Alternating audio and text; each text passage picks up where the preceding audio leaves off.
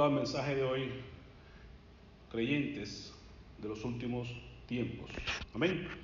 Eso es lo que somos, creyentes de los últimos tiempos. Y vamos a invitarle a que póngase de pie, se ponga de pie conmigo. Vamos a leer estos versículos en Génesis capítulo 6, versículos 7 y 8. Todos juntos. Entonces, el Señor dijo, borraré de la faz de la tierra a esta raza humana que he creado, así es, y destruiré a todo ser viviente y a todos los seres humanos, a los animales grandes y a los animales pequeños que corrompen el suelo, y aún a las aves del cielo, lamento haberlos creado. Pero Noé encontró favor delante del Señor. Vamos a orar.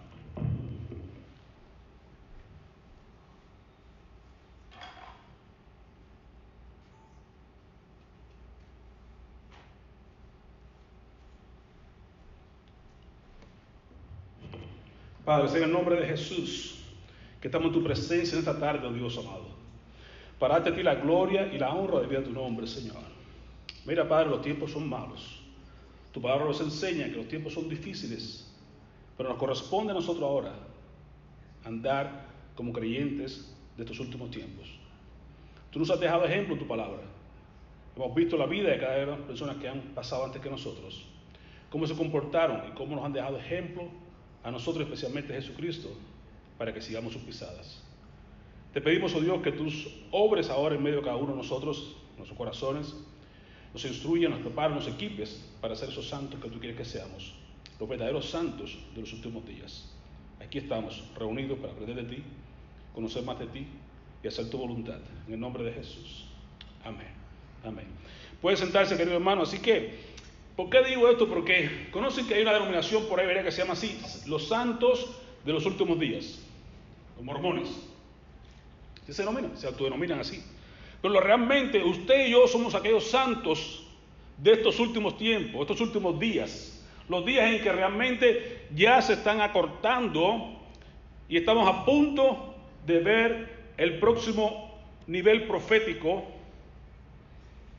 que nos espera, el evento más crucial que estamos esperando nosotros como creyentes es el regreso de Cristo Jesús por su iglesia.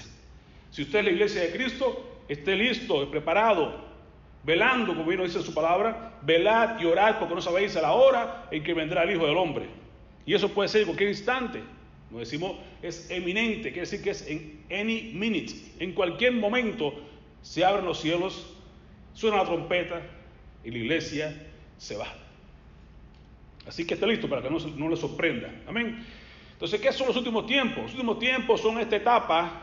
Usted lo puede ver en su boletín. Al final le puse la parte de atrás del boletín. Ahí un esquemita profético.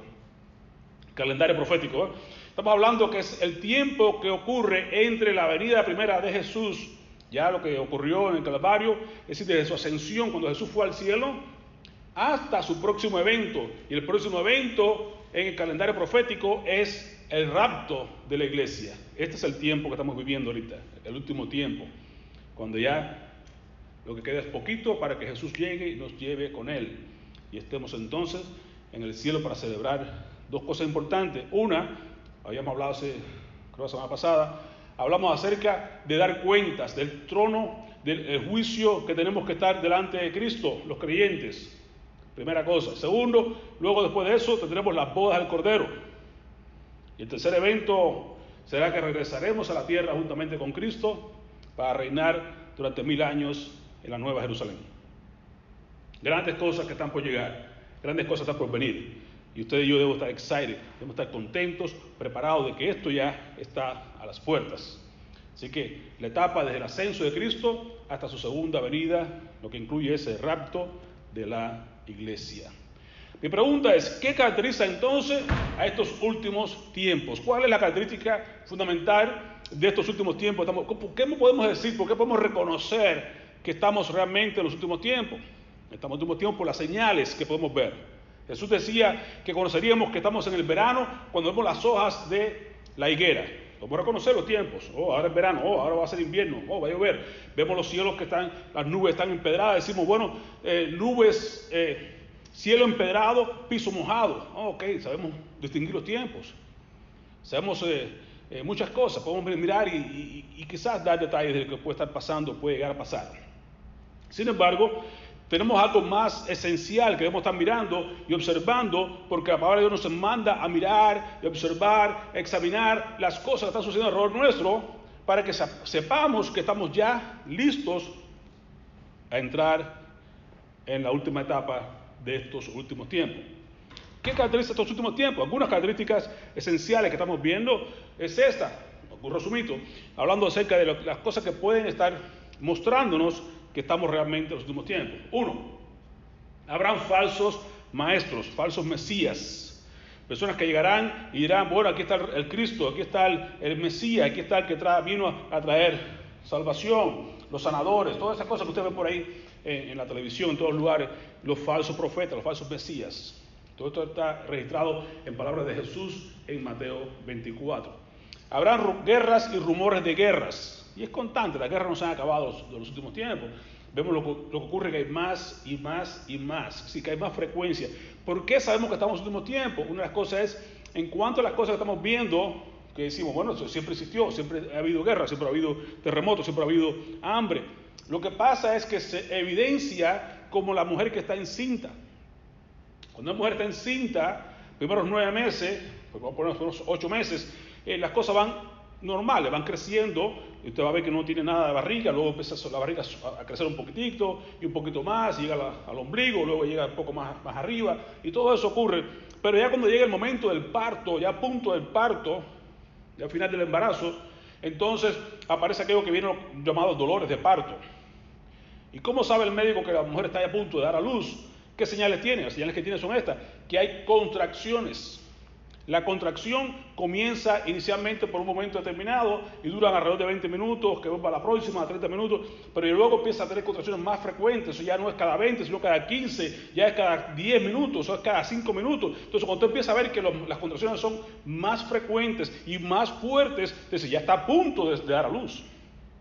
Luego, otro signo, bueno, ya el médico pues, pone sus dedos ahí, ve que tan dilatado está el cuello y todas las demás cosas. Pero el asunto está en que usted ve, lo importante es la frecuencia y la intensidad. Entonces, sí, hay guerras, sí, hay rumores de guerra, sí, hay hambre, sí, todas esas cosas han ocurrido, pero ahora están ocurriendo con más frecuencia, con más rapidez, con más intensidad. Y eso es lo que hace la diferencia en cuanto a las cosas. Uno dice, bueno, siempre ha habido guerras, sí, pero ha habido más guerras, más constantes, más, más, más continuas, más intensas. Entonces, ahí que vemos entonces, guerras y rumores de guerras, hambre, pestes, vean las epidemias últimas que hemos tenido, que estamos todavía pasando con esta epidemia del COVID. ¿okay? El, estuvo el, SAR por allá cuando estuvo por la parte de China, estuvo el MERS que hubo allá en la zona del Medio Oriente, y ahora eh, vino el COVID que vino entonces a, toda a todo el mundo. ¿Ven la diferencia? En un lugar determinado en la China, un lugar determinado, Medio Oriente. Ahora, el mundo entero. ¿Ve? Así es que van las cosas. Sí, las pestes, las epidemias van de un punto de epidémico a una pandemia, que es lo que se llama porque ocurre, ocurre en todo el mundo, ah, incluye varios países. Entonces, ven cómo la intensidad se hace más evidente. Son signos en los últimos tiempos. Terremotos. Basta ver la televisión, basta ver las noticias. ¿Cuántos terremotos existen en lugares que incluso no se veían eh, con frecuencia? Hoy hay terremotos en Cuba, hay terremotos en, Puerto Rico, hoy hay terremotos acá en, Costa Rica, hoy hay terremotos en varios lugares. Los socavones que usted ve ahora, que ve en Israel, que ve acá en, Pueblas, que ve allá en, Alemania, las lluvias, la intensidad de las lluvias en la China, en todos estos lugares que están acabando, son evidencias en los últimos tiempos. Los mártires Habrá martirio, habrá persecución. Aquí no se ve todavía, pero mira alrededor del mundo cómo muchos creyentes están siendo perseguidos y martirizados por causa del Evangelio. Falsos profetas, eh, iniquidad rampante. ¿Cómo se ve que está hoy en día, como ese crecimiento de la homosexualidad, de las gangas, de la, gente haciendo cosas malas y feas? Iniquidad rampante y, y sobre todo el enfriamiento de la fe cristiana. Como dice la palabra de Dios, que por estos últimos tiempos el amor de muchos se enfriará. Si mucha gente en la iglesia se enfrían, se apagan, se alejan por causa de las cosas que están viendo, que la iniquidad es muy grande, que la maldad es muy grande, y pues pierden un poco la fe en Cristo. Pero lo importante es que la última señal de todas es que el Evangelio va a ser expuesto en todo el mundo. Se va a oír, se va a escuchar el Evangelio en todo el mundo, dice Jesús, y después eso vendrá el fin. Cuando el Evangelio sea expuesto, sea predicado en todo el mundo, entonces vendrá el fin. Otro signo evidente de estos últimos tiempos es esto, porque vendrá, dice Timoteo, en Pablo en su segunda carta de Timoteo, capítulo 4, versículo 3 al 5, porque vendrá tiempo cuando no sufrirán la sana doctrina, sino que teniendo comezón de oír, se amontonarán maestros conforme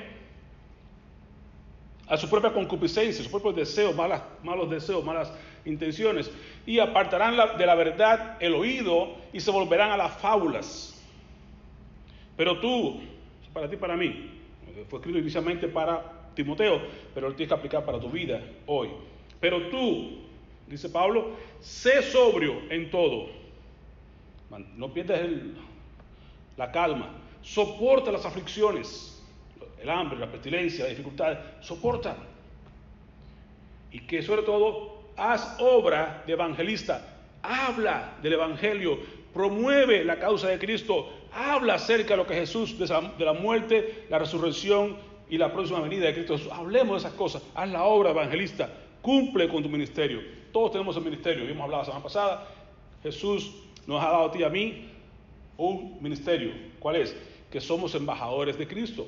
Segundo Timoteo, segundo Corintios 5:20. Nos ha dado un ministerio. Somos ahora embajadores de Cristo. Amén. Por eso que debemos estar nosotros tan listos para hacer la obra que nos corresponde. Somos embajadores de Cristo. Por eso dice, en el nombre de Jesús, nos pide que nosotros vayamos y testifiquemos del amor de Dios. Amén. Esa es la idea. Así que ah, seguimos. La idea ahora, ¿cómo vivir en los últimos tiempos?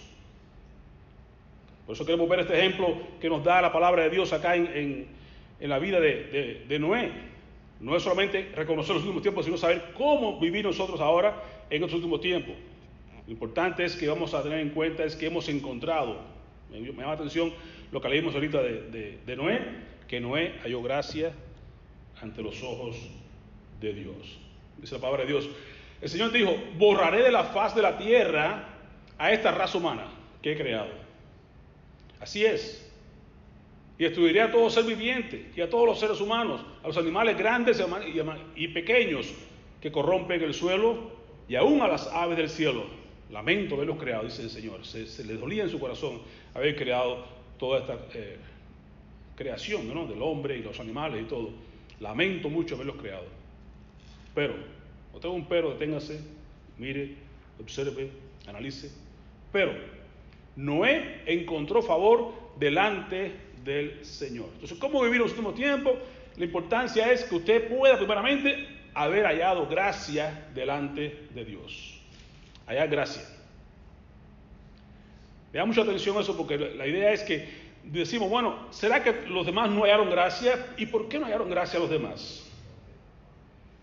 Y sí Noé halló gracia delante de Dios. No hubo nada grande en, el sentido de que Noé fuera extraordinario, aunque la palabra de Dios nos dice más adelante acerca de Noé, nos dice algo interesante, de que Noé eh, era justo.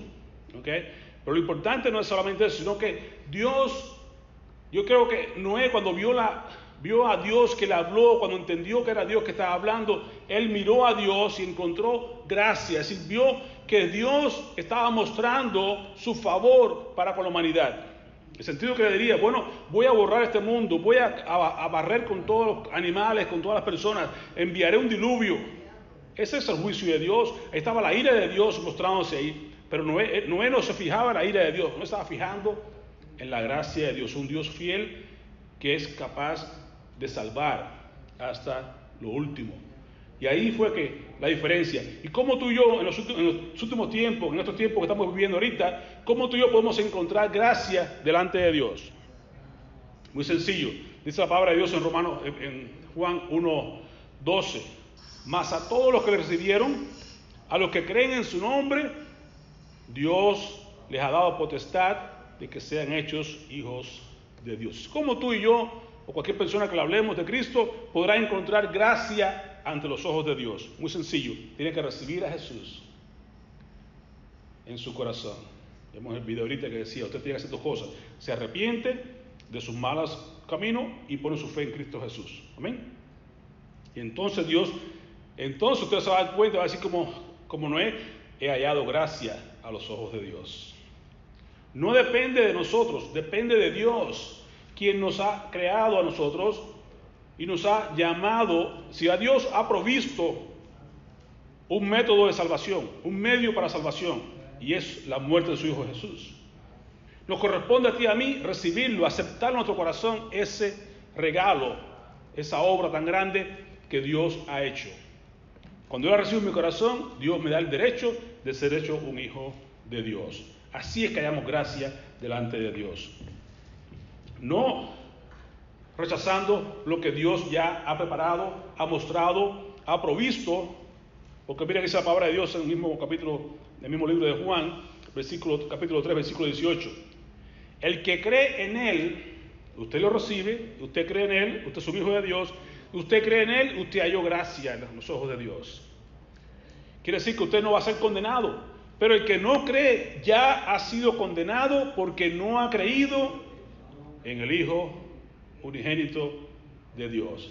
Entonces, ¿dónde está la clave? En creer. Usted cree en Cristo, usted tiene el derecho de ser un hijo de Dios. Usted alcanza como Noé gracia delante de Dios.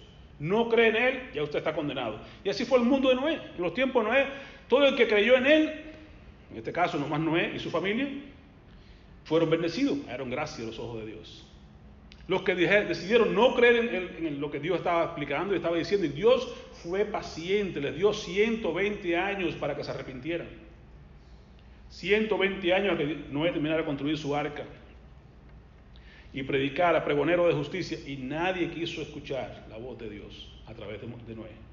Entonces, el que no creyó fue condenado. ¿Es Dios malo por eso? No, Dios le tiene paciencia y Dios le dio tiempo suficiente para que se arrepintiera, pero no quisieron. Y hoy en día todavía la gente hace lo mismo. Y ya está la provisión de Dios. Ya no el arca como Noé, sino nos ha dado un arca diferente. Nos dio Cristo Jesús. Es el arca tuyo y mía. Para que nos salvemos tú y tu familia. ¿Ok? Dice, yo te he preparado un arca. Entra en tu arca. Tú y tu familia para que sean salvos, como hizo con Noé. Pero ¿qué pasa? Que mucha gente todavía no quiere creer, lo rechaza. Y el que no cree en él es condenado. Entonces ese que no cree va a ser entonces enviado al infierno. Y no porque Dios lo envía, sino porque realmente no ha querido creer en el Hijo unigénito de Dios.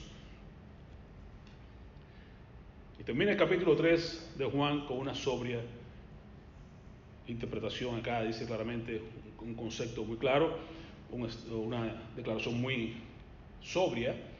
Dice, el que cree en el Hijo, cree en Cristo, tiene, no es que tendrá, no es que tal vez tiene, tiene vida eterna. En un momento que tú creas, en ese mismo instante, tú tienes vida eterna. Pero el que rehúsa, el que, se, el que no quiere creer en el Hijo de Dios, no verá la vida. ¿Qué es lo que nos queda? La ira de Dios está sobre él. Más claro, hermano, el agua. La provisión ya está. Usted debe creer. Usted cree, tienes vida eterna. No crees, no te queda más que recibir la ira de Dios. ¿Y cuál es la ira de Dios? Que envían al infierno. Como decía ahí el video, es la cárcel de Dios para aquellos que rechazan la oferta de la gracia de Dios. Entonces tu función es la mía, ¿cómo vivir los últimos tiempos? Vivir entonces buscando hallar la gracia de Dios. ¿Y cómo la hallamos esa gracia de Dios? Cuando hemos creído en Cristo Jesús, en su provisión para nosotros. Entonces, podemos vivir, en, como dice la palabra de Dios acá cerca de Noé, también para nosotros es posible vivir de esa manera en los últimos tiempos. ¿Por qué pudo Noé, sobrevivir en los últimos tiempos y la inundación que pasó en su tiempo? Porque fue su último tiempo. El, el mundo se acabó en aquel entonces, por así decirlo, cuando Noé entró en el arca. Se acabó el mundo para los que estaban afuera. Y este, esta arca que tenemos tú y yo hoy en día, que es Cristo, cuando Cristo cierra la puerta otra vez, el que se queda afuera va a sufrir la perdición. Amén. Entonces dice, Noé era un hombre justo, perfecto, entre sus contemporáneos. Noé que hacía andaba con Dios. Otro elemento importante para tú y yo entender cómo vivir en los últimos tiempos es andar como anduvo Noé. Noé andaba con Dios. Tú y yo tenemos que caminar con Dios. Tenemos que ser personas justas, perfectos. La perfección no depende de nosotros, no somos perfectos, somos perfectamente perdonados, es diferente. Cristo nos ha perdonado a ti y a mí, por eso nos ha hecho perfectos. En el sentido que cuando Dios no me mira a mí, no me mira a mí, sino que ve la justicia de Dios cubriendo mi vida y por tanto yo ahora estoy perfecto delante de Dios. Caminemos con Dios para poder sobrevivir en este mundo que estamos viviendo en los últimos tiempos. ¿Cómo hacerlo? Como mismo hacía Noé, viviendo una vida justa, una vida de perfección cubierta por la gracia de Dios y una vida que reclama que tú y yo caminemos con Dios, como caminó también Enoch. Caminaba con Dios y que dice, y Dios lo traspuso. Es otra evidencia muy importante eh, en Génesis que nos habla acá de rapto, como eh, Enoch caminaba con Dios y Dios se lo llevó con él. Así mismo, tú y yo caminamos con Dios y andamos en, la justicia que Dios nos manda, que, que andemos con la justicia de Cristo y que andemos perfectamente delante de Dios, Él nos llevará con Él a su morada celestial. Amén. Los tiempos de Noé eran los mismos tiempos que estamos viviendo hoy en día. Por eso decimos una comparación. ¿Por qué? Porque era el tiempo último. Noé, de ahí murieron todos después, después. De ahí comenzó la raza humana después que Noé salió del arca. Porque realmente ahí se acabó todo. Y lo que está próximo a, ocurrir es lo mismo. Se va a ir la iglesia y se va a acabar todo en la gran tribulación en esta tierra.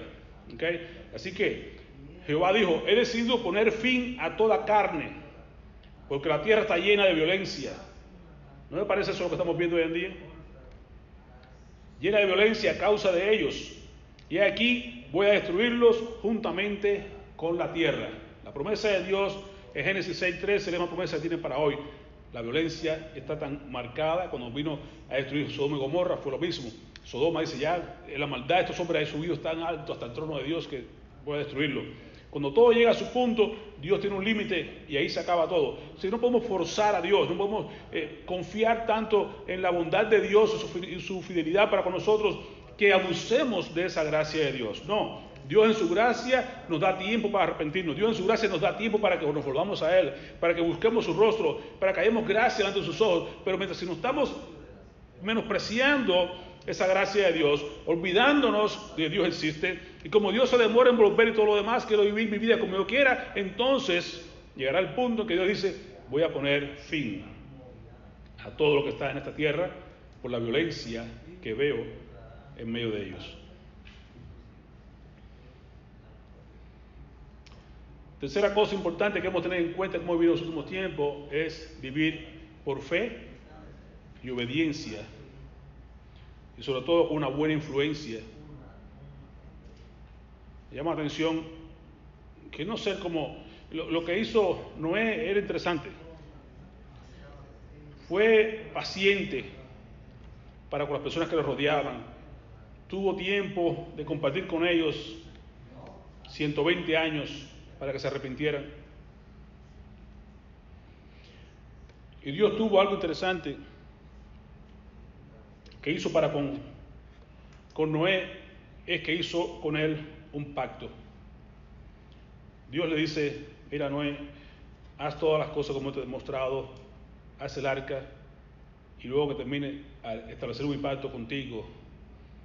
Mire qué interesante. Y entrarás en el arca tú con tus hijos, tu mujer y las mujeres de tus hijos. ¿Qué me hace pensar eso? La promesa que le dio Pablo al carcelero Filipo. ¿Qué debo hacer para ser salvo? Bueno, cree en Jesucristo y serás salvo tú y tu casa. Es importante que tú y yo aprendamos a tener en cuenta que nosotros nos salvamos no solo, sino tenemos que salvarnos con nuestra casa, con nuestros hijos, con, los, hijos de nuestras hijas, con los que estén casados. Todo eso debe ser juntos. Esta es una obra de toda la familia. Pues el arca que tú y yo tenemos hoy en día es Cristo. Bueno, tenemos que compartir a Cristo con todo el mundo y que todo el mundo en la casa, sea salvo. Tenemos ejemplos muy poco eh, interesantes, muy poco eh, fidedignos que habíamos hablado aquí. El hecho de que, por ejemplo, con la familia de Lot, Lot fue avisado del mal que venía sobre Sodoma y Gomorra. Le habló, por supuesto, claro está, que le habló a, los esposos de sus hijas, pero no quisieron venir con él. Así que no hubo influencia total de parte de, Lot para sus yernos. Sí, sus hijas fueron con él, su esposa salió con él, pero aún su esposa al salir de, la, de, la, de Sodoma y Gomorra miró atrás, quiso como que, wow, lo que estoy dejando atrás, como el mundo que estoy dejando, me, gusta aquello, y, y, no quería correr correctamente con Dios y ya sabe lo que pasó, se convirtió en estatua de sal. Solo Lot quedó con sus dos hijas. Tenemos Elí, Elí el profeta, oye, que sacerdote, tenía sus dos hijos y sus dos hijos que hacían barbaridad y media en el templo, hacían, cosas que no debían estar haciendo, incluso acostaban con mujeres en la puerta del templo, le quitaban parte de los sacrificios a la gente, comían carne, desastre. Entonces un hombre que debía tener su casa en sujeción, sin embargo, sus hijos eran acusados de desidencia. Lamentable, lo vemos hoy en día y nos pasa a todos nosotros en la vida real. Y como quisiéramos ser como Noé, que podía tener esta bendición, ¿sabes qué? Voy a entrar al arca, va a entrar mi esposa, va a entrar mis hijos y la mujer, los, maridos de mis hijas, todos van a entrar al arca. Esa debe ser nuestra meta. Lo vemos que es lamentable hoy en día, muchos de nosotros no tenemos esa bendición. ¿verdad? Los hijos andan aparte, no, no, están corriendo como debemos correr, como corremos todos nosotros para el Señor. Y es lamentable, es mala, mala experiencia que tenemos cada uno de nosotros, pero realmente lo que debemos añorar es que en los últimos tiempos logremos que todo el mundo corra a salvarse de esta perdición que viene sobre este mundo. Ya no como agua, como el tiempo de Noé, pero sí por un fuego que viene. Pero nos corresponde ser personas de fe, de obediencia y personas de influencia al punto de que salvemos nuestra casa, todos en nuestra casa, en el arca que es Cristo Jesús. Noé tuvo esa gran promesa. Entra tú, yo haré un pacto contigo y con tu casa. Qué bendición, qué gran ejemplo. En los últimos tiempos podamos nosotros ser personas de oración, aún por los hijos adultos, hay que seguir orando por ellos y buscar manera que busquen de Dios, entrar por la puerta estrecha, por la única puerta que tenemos la capacidad de poder entrar al cielo. Así que que sea eso un estímulo para nuestras vidas como Noé, ser una persona recta, una persona justa, una persona que realmente caminaba con Dios, pero no solamente él, caminaba con Dios él y su casa. Yo imagino que en todo ese tiempo que Noé estuvo predicando, 120 años, la gente del, barrio, todo el mundo decía, oh, no está loco, ese viejo loco y toda la cosa. Pero sus hijos, me llama la atención que sus hijos fueron personas que le creyeron a, Dios. Y creyeron a tal punto que vieron la actitud de su padre Noé, que fueron capaces de caminar con él, fueron capaces de construir esa arca tan inmensa con su papá y trabajaron junto con él, codo a codo, hombro con hombro, creyendo al mismo Dios de su padre y fueron salvos. Tú y yo como padres tenemos que aprender a mirar un poquitico, llegar a influenciar de tal manera a nuestros hijos, a nuestros familiares, que puedan querer, desear entrar a esa arca que tú y yo estamos construyendo, esa arca que estamos, en la cual estamos viviendo, que es Cristo Jesús. Que seamos un ejemplo, un resplandor real de que vivamos a Cristo correctamente, de tal manera que la gente desee ese Cristo, que seamos esa sal, salud de la tierra que Dios quiere que seamos, pero que podemos ser reales, que podemos ser eh, personas que, que, que la gente desee eso que tú y yo tenemos. No solamente por eso querer ser salvos, salir de la ira venidera, sino que sean capaces de querer ver por nuestra influencia, por nuestra forma de vida, por nuestro ejemplo, que podamos modelar al Cristo y al Dios que creemos realmente. Mucho que, que pensar de la vida de Noé, mucho que nos enseña este capítulo 6. Y Noé fue un hombre de fe, un hombre que dice que hizo, lo hizo todo conforme a lo que Dios le había mandado, así lo hizo. Noé un hombre de fe, un hombre justo, caminaba con Dios, que entendía a Dios, que escuchaba a Dios correctamente. Por eso que dice que cuando Dios le dio instrucciones, él las siguió al pie de la letra. Se dése cuenta que Noé estaba en un tiempo solo, con su familia. La gente no creía lo que estaba diciendo. Tampoco era fácil poder explicar a la gente lo que estaba pasando, lo que iba a pasar. ¿Por qué? Porque eran cosas completamente absurdas para todo el que lo escuchaba. ¿De dónde vendrá esa lluvia? ¿De qué estás hablando lluvia? Jamás había llovido todavía sobre la tierra. No conociendo que era lluvia. Estaba en un sitio bien lejos de lo que era el mar, no había agua cercano. ¿Cómo que vas a construir un bote, un barco, una casa tan inmensa? ¿Para qué? Locura. Dice Pablo que cuando hablamos tú y yo hoy en día, predicamos el Evangelio para la gente que no entiende, para ellos es una locura. Tú le hablas a la gente de Cristo, le hablas a la gente que viene, eh, que va a venir, que vamos al cielo, que vienen tiempos mejores, que viene, se acaba el mundo pronto y todo, y la gente no quiere creer, están locos. Piensa que estamos locos nosotros. ¿Te imaginas? Peor fueron los tiempos de Noé. ¿Cómo Noé podía explicarle? ¿Cómo podía influenciar Noé a toda esta cantidad de gente sobre cosas que no se veían, sobre cosas que era imposible entenderse? Sin embargo, él sí tenía la capacidad de poder escuchar a Dios, de caminar con Dios, de obedecer a Dios en todo lo que le pedía y le decía, todas las instrucciones que le iba dando. Y cuando tú obedeces a Dios, sales con bendición, sin lugar a dudas. La fe era todo lo que movió a Noé, a, la obediencia. Hebreo luego nos habla acerca de Noé, Hebreo 11.7. Dice, por la fe Noé, siendo advertido por Dios acerca de las cosas que aún no se veían, no veía nada. Pero que dice, con temor, con reverencia, con obediencia, con temor, preparó un arca para la salvación de su casa. ¿Está usted preparando un arca para la salvación de tu casa? No piense nada más en ti solo, piensa en toda tu casa. Por la cual condenó al mundo y llegó a ser heredero de la justicia que es según la fe. Lo que salvó a Noé fue la fe. Lo que te salva a ti y a mí es la fe. ¿Cómo entramos y hallamos gracia delante de Dios? Por la fe. ¿Cómo nos mantenemos caminando día a día con Dios? Por la fe. ¿Qué nos sostiene a nosotros como viendo al invisible, como mandaba Moisés. Caminaba, se sostenía como viendo al invisible. No lo veo, no lo entiendo, no sé, pero creo en Él y camino por fe hasta alcanzarlo. Bien, Hebreo 11.1 dice, ¿qué es, ¿qué es la fe? Es pues la fe la certeza de lo que se espera, la convicción de lo que no se ve. No veo nada, no veo lluvia, pero Dios me dijo, yo lo voy a obedecer. Con temor hizo lo que hizo Noé.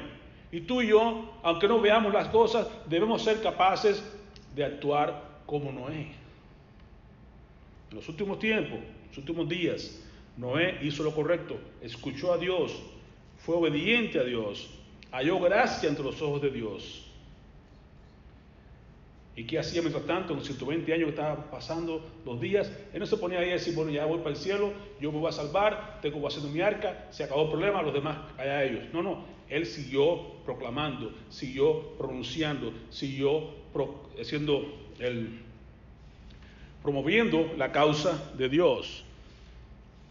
Lo que tú y yo tenemos que hacer hoy en día también. No solamente andar con, con Dios, no solamente andar en justicia, no solamente ser obediente, sino seguir anunciando el juicio por venir. Noé halló gracia entre los ojos de Dios por la fe hizo lo que hizo, por la fe obedeció a Dios, influenció mayormente a los de su casa, nadie más pudo alcanzar. Sería un fallo para Noé decir, bueno, además alcanzó ocho personas. Sería un fallo para Jesús, nomás alcanzó a doce, aparentemente. Pero por esos doce alcanzó, hemos alcanzado tú y yo salvación, a través de todos los demás que se han proclamado alrededor del mundo. Así que no, no, nunca piense usted que su influencia es pequeña. Ellos se perdieron el favor de Dios por no creerle.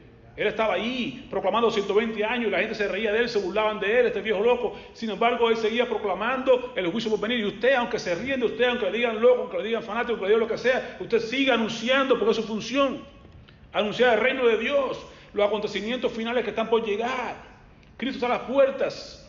Usted no debe callar su boca, debe seguir obedeciendo, debe seguir construyendo su arca, su relación con Dios, su rectitud, su justicia, pero usted siga buscando y añadiéndole a eso, proclamando el juicio venidero de Dios. Porque la gente que está alrededor nuestro y escucha lo que tú le dices acerca del juicio venidero, te dice, bueno, eh, es que eso no puede ser, las cosas están como siempre desde el principio. ¿Y qué dice Pedro en la segunda carta de Pedro, capítulo 3, versículos 5 al 7? Estos ignoran voluntariamente que en el tiempo antiguo de Noé fueron hechos por, la palabra de Dios los cielos y la tierra, que provienen del agua, y, que por el agua subsisten. Por lo cual el mundo entonces pereció anegado en agua. Pero, otra vez cuando ve el pero, den y analice. Pero los cielos y la tierra que hoy existen están reservados también, pero por la palabra de Dios, pero guardados para el fuego, ya no por agua, sino para el fuego, en el día del juicio y de la perdición de los hombres impíos. En los tiempos Noé fueron anegados por agua. En los tiempos venideros va a ser por fuego. Y no es difícil creerlo. Hoy en día, ver el desarrollo que hay del armamento, ver el desarrollo que tenemos de, las olivas ah, nucleares, de todas esas cosas que existen, es fácil tener hoy en día que se acaba este mundo por un despliegue eh, atómico, una guerra atómica eh, nuclear, se puede acabar el mundo en fracciones de segundo. Así que es, fácil entender de que está guardado por la palabra de Dios que este, lo que va a pasar es por fuego en este tiempo, no por agua como fue en el tiempo de Noé, pero se va a acabar por fuego. ¿okay? En el día de juicio aparecen los hombres impíos. Dice Pedro, sigue diciendo que, los elementos ardientes serán quemados y que el cielo va a ser desaparecido. Todo eso que usted conoce lo puede leer en, su en esa eh, carta de Pedro. ¿okay? Mismo Jesús también decía en Mateo 24, 38, porque como en los días antes del diluvio estaban comiendo y bebiendo, casándose y en casamiento, hasta el día en que Noé entró en el arca. Recuerden que es interesante que Noé construyó el arca según lo que Dios le dijo. Noé entró al arca como Dios le dijo, después que entró los animales y todas las cosas, sus tres pisos que ustedes conocen, y todo, pero Noé no cerró la, no cerró la puerta. La puerta cerró el Señor. Dios cerró la puerta. Entonces el tiempo es de Dios, no tuyo mío. Usted construya, usted hable, usted proclame, pero cuando Dios cierre, como narra ahí con las vírgenes, no cerró la puerta, el novio llegó, cerró la puerta, aunque lleguen y clamen y digan, y no, no, no va a abrir la puerta. Hasta ese día que entró Noé, la gente va a estar como está hoy en día. Estaban comiendo, estaban bebiendo, estaban casados, estaban en casamiento. Es igual. La gente, los días están igualitos con el tiempo de Noé. La gente se casan, beben, comen, todo. Sí, pero el día va a llegar como la droga en la noche. ¡Pum! Y de momento se va a acabar todo. Solo que Dios es, paciente, igual que hizo con los tiempos Noé. Dios es paciente. Que Él no, él no trata de cumplir su promesa, según algunos tiempos de tardanza, sino que Él tiene paciencia para con todo. 120 años con la gente de Noé. Ahora llevamos dos siglos después de Cristo, todavía estamos esperando que llegue. Sin embargo, la gente, dos mil años estamos hablando, la gente como quiera no quiere entender. Porque no quiere, Dios no quiere que nadie perezca, sino que todos procedan arrepentimiento. Dios quiere que todos procedan arrepentimiento. ¿Por qué? Porque el, el hecho de que tú y yo rechacemos a Dios es un problema personal. Las personas deciden creer a Cristo o deciden confiar en su pecado. Y cuando tú confías en tu pecado y no en Cristo, lo único que te espera es la perdición en el infierno. Y no que Cristo te haya enviado ahí, ni que Dios te envíe ahí. El infierno fue creado para Satanás y sus ángeles. Pero cuando tú decides y le dices a Cristo, yo no quiero nada que ver, no te quiero nada que ver contigo, no tengo nada que ver contigo, no quiero nada, nada contigo, entonces Estamos, él nos responde esa oración. Las únicas dos oraciones que Dios responde de los impíos es esta. Una, de arrepentimiento. Cuando dice, Señor, me rindo a ti. Dios te escucha, te dice, gloria, entra en el gozo de tu Señor, te salva. La segunda respuesta que te va a dar positiva es que tú digas, Señor, no quiero saber nada de ti. Y Dios te dice, ok. Cuando mueres, Dios te, te, responde tu oración. Apartado de mí. Está fuera la presencia de Dios allí, en el lado de fuego, allá donde el gusano no, muere, ahí donde no, en la oscuridad, el, el, de dientes, donde no, no, muere el gusano, donde no se apaga el fuego, de todas estas cosas que habla del infierno, ahí es tu lugar, por decirle a Dios, no quiero tu gracia, déjame con mi pecado, déjame vivir mi vida como yo quiero. Entonces Dios te responde, so be se ha hecho tu voluntad. Así es el Señor. Pero por lo pronto Él tiene paciencia y no quiere que nadie perezca, sino que todos procedamos al arrepentimiento. Amén. Así que dice, pero yo el Señor, y aquí lo dice claramente en Ezequiel 33:11, Pero yo el Señor juro por mi vida que no quiero la muerte del malvado. Mira cómo lo dice. Él sabe que eres malvado, él sabe que eres malo, pero aún así dice, yo no quiero que tú mueras. Eres malvado, estás en tu condición de enemigo de Dios, pero aún así yo no quiero que tú mueras. Porque yo te he creado, yo te amo, porque Dios te ha, creado, Él te ama, y Él no quiere que tú te pierdas, no quiere que nadie se, perezca, sino que todos presten arrepentimiento. Pero dice, mira, yo no quiero que la muerte del malvado, sino que lo que quiero es que ese malvado cambie de conducta, que se arrepienta y que viva. Qué bendición. Cuando tú te arrepientes, tú alcanzas vida. Deja tus malos caminos. Vuélvete, dice, deja esa mala vida que llevas. Vuélvete a mí. ¿Por qué has de morir? Qué gran promesa de parte de Dios en Ezequiel 3:11. Él no quiere, no se agrada con la muerte de nadie, por malo que sea. Él lo que quiere es que la persona se arrepienta de sus malos caminos. Vuélvete, vuélvete Israel y vivirás. Yo no quiero que mueras. Ese es el, clamor de Dios para ti. Puede la salvación es el único deseo que Dios tiene para ti. No quiere, Dios no quiere que te perezca, que tú que te pierdas. Lo único que quiere Dios es que te salves, que tengas vida y que tengas vida en abundancia. Para eso vino Cristo.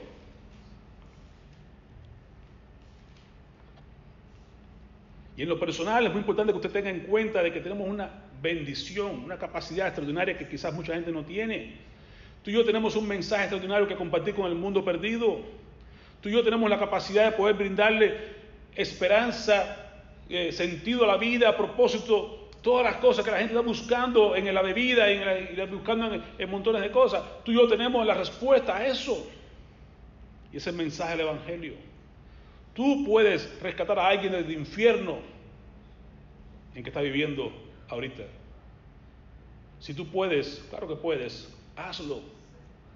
Santiago 5, 19 a 20 dice, hermano, si alguno entre vosotros se ha extraviado de la verdad y alguno lo hace volver, sepa que el que lo haga volver al pecador de su error, mira, de su camino, salvará de muerte a un alma Qué gran bendición. Usted está salvando de muerte a un alma y está cubriendo multitud de pecados. Lo que tú y yo tenemos es como reto de ser embajadores de Cristo, de llevar la palabra de Dios, de rescatar al mundo que está llevando, viviendo en un infierno en vida y salvarlo de que puede llegar a un infierno eterno. Es cuando tú envías y cuando tú usas la palabra de verdad para hacerlo volver de su pecado, del error de su camino ya sea para el hermano en Cristo, ya sea para el que está perdido, tú y yo tenemos la capacidad de hacerlo con el Evangelio. Llevemos la palabra del Señor, compartamos el mensaje de salvación, y rescatemos a las almas del infierno que están viviendo. Porque como los tiempos de Noé, así será la venida del Hijo del Hombre, dijo Cristo en Mateo 24, 37 se estarán dando un casamiento, estarán comiendo, estarán bebiendo, estarán llevando fiestas, estarán de todo, creyendo que todo está, va bien, de, viento en popa y a toda vela. Y ahí es que vendrá el Señor entonces, aquel que no se arrepintió, aquel que no fue hallado en Cristo, aquel que no estaba listo, se perderá. Por tanto, hermanos, debemos estar preparados como aquellas vírgenes prudentes. ¿Por qué? Porque la hora que no pensáis, a la hora que no pensáis vendrá el Hijo del Hombre. Cristo vendrá cuando menos lo esperemos, cuando menos, pero hay que estar listo, que estar preparados, las copas llenas. Eran diez vírgenes, pero solo cinco estaban preparadas. Cuando el novio llegó, entraron a cinco. El novio cerró la puerta. Otras cinco llegaron buscando, Señor, mira que... No, ya es tarde. Cuando Dios cierra la puerta, como cerró la puerta con los tiempos Noé, ya todo el que te quedó fuera va a ser perdido. Así que hermano, como bien nos dice Isaías 55, buscar a Dios mientras pueda ser hallado. Ahora es el tiempo. Busquemos a Dios. Mateo 24 también sigue diciendo, más como los días de Noé, será la venida del Hijo del Hombre. Porque como los días de Noé, antes del diluvio, estaban comiendo y bebiendo, casados y dados en casamiento, hasta el día en que Noé entró en el arca. Y no entendieron hasta que vino el diluvio y se los llevó a todos. Así será también la venida del Hijo del Hombre. Tienes dos opciones, hermano. O hayas gracia a los ojos de Dios, o rechazas creer en el Hijo de Dios y lo único que podrás ver es la ira de Dios sobre ti. Y esa ira de Dios es contra su creación perversa y depravada. Y nos dice, arrepentíos o pereceréis. Solo Cristo puede salvarte. No hay otro nombre dado a los hombres bajo este cielo en que podamos ser salvos. Solamente Jesucristo. Solamente a través de Él tenemos gracia para con Dios, salvación y vida eterna. De ti depende. Busca a Dios mientras pueda ser hallado, pero apúrate, el tiempo es corto y Cristo vendrá a la hora que menos lo esperamos. Padre, te agradecemos por tu palabra. Te rogamos, Señor, que nos ayudes a ser como Noé. Mirar un poco más de cerca su vida, su influencia, su fe. Y aún el mensaje que él proclamaba durante tanto tiempo, Señor amado, aún cuando no escuchaban. Que podamos ser como Noé en estos tiempos que estamos viviendo hoy en día, sabiendo que el tiempo es corto ya. Que proclamemos tu bendición, tu gracia, tu fidelidad. Y que podamos nosotros alentar a otros de que el juicio de Dios está a las puertas sobre aquellas personas que no decidan arrepentirse y poner su fe en Cristo Jesús. Ayúdanos a comenzar primeramente por lo de la casa, Señor. El ministerio más importante es ese que tenemos cada uno de nosotros, especialmente los hombres acá. Que seamos ministros, pregoneros de justicia como Noé en nuestras casas. Que seamos capaces de influenciarlos de tal manera que no seamos como Lot, como Elí, como todos otros tantos, sino que seamos como Noé. Que seamos capaces de que nuestra casa, que seamos salvos nosotros y toda nuestra casa para gloria de tu nombre que al mismo tiempo, Señor amado, podamos proclamar ese mismo evangelio a toda persona que nos rodea, de tal manera que puedan ser salvos de la ira venidera. Te bendecimos, oh Dios, y rogamos que tu Santo Espíritu ponga en nuestros corazones ese mensaje y nos dé ese denuedo para proclamar las buenas nuevas, eh, aún en estos últimos tiempos. Antes de que tú vengas, sabemos que estás a las puertas. Y ayúdanos a velar y estar listos, nuestras lámparas encendidas y llenas de aceite, para cuando tú vengas no nos sorprenda como ladrón en la noche. Te bendecimos, te alabamos en el nombre de Jesús. Amén. Amén. Así puestos de pie vamos a cantar este himno sobre la fidelidad de Dios en nuestras vidas. Amén.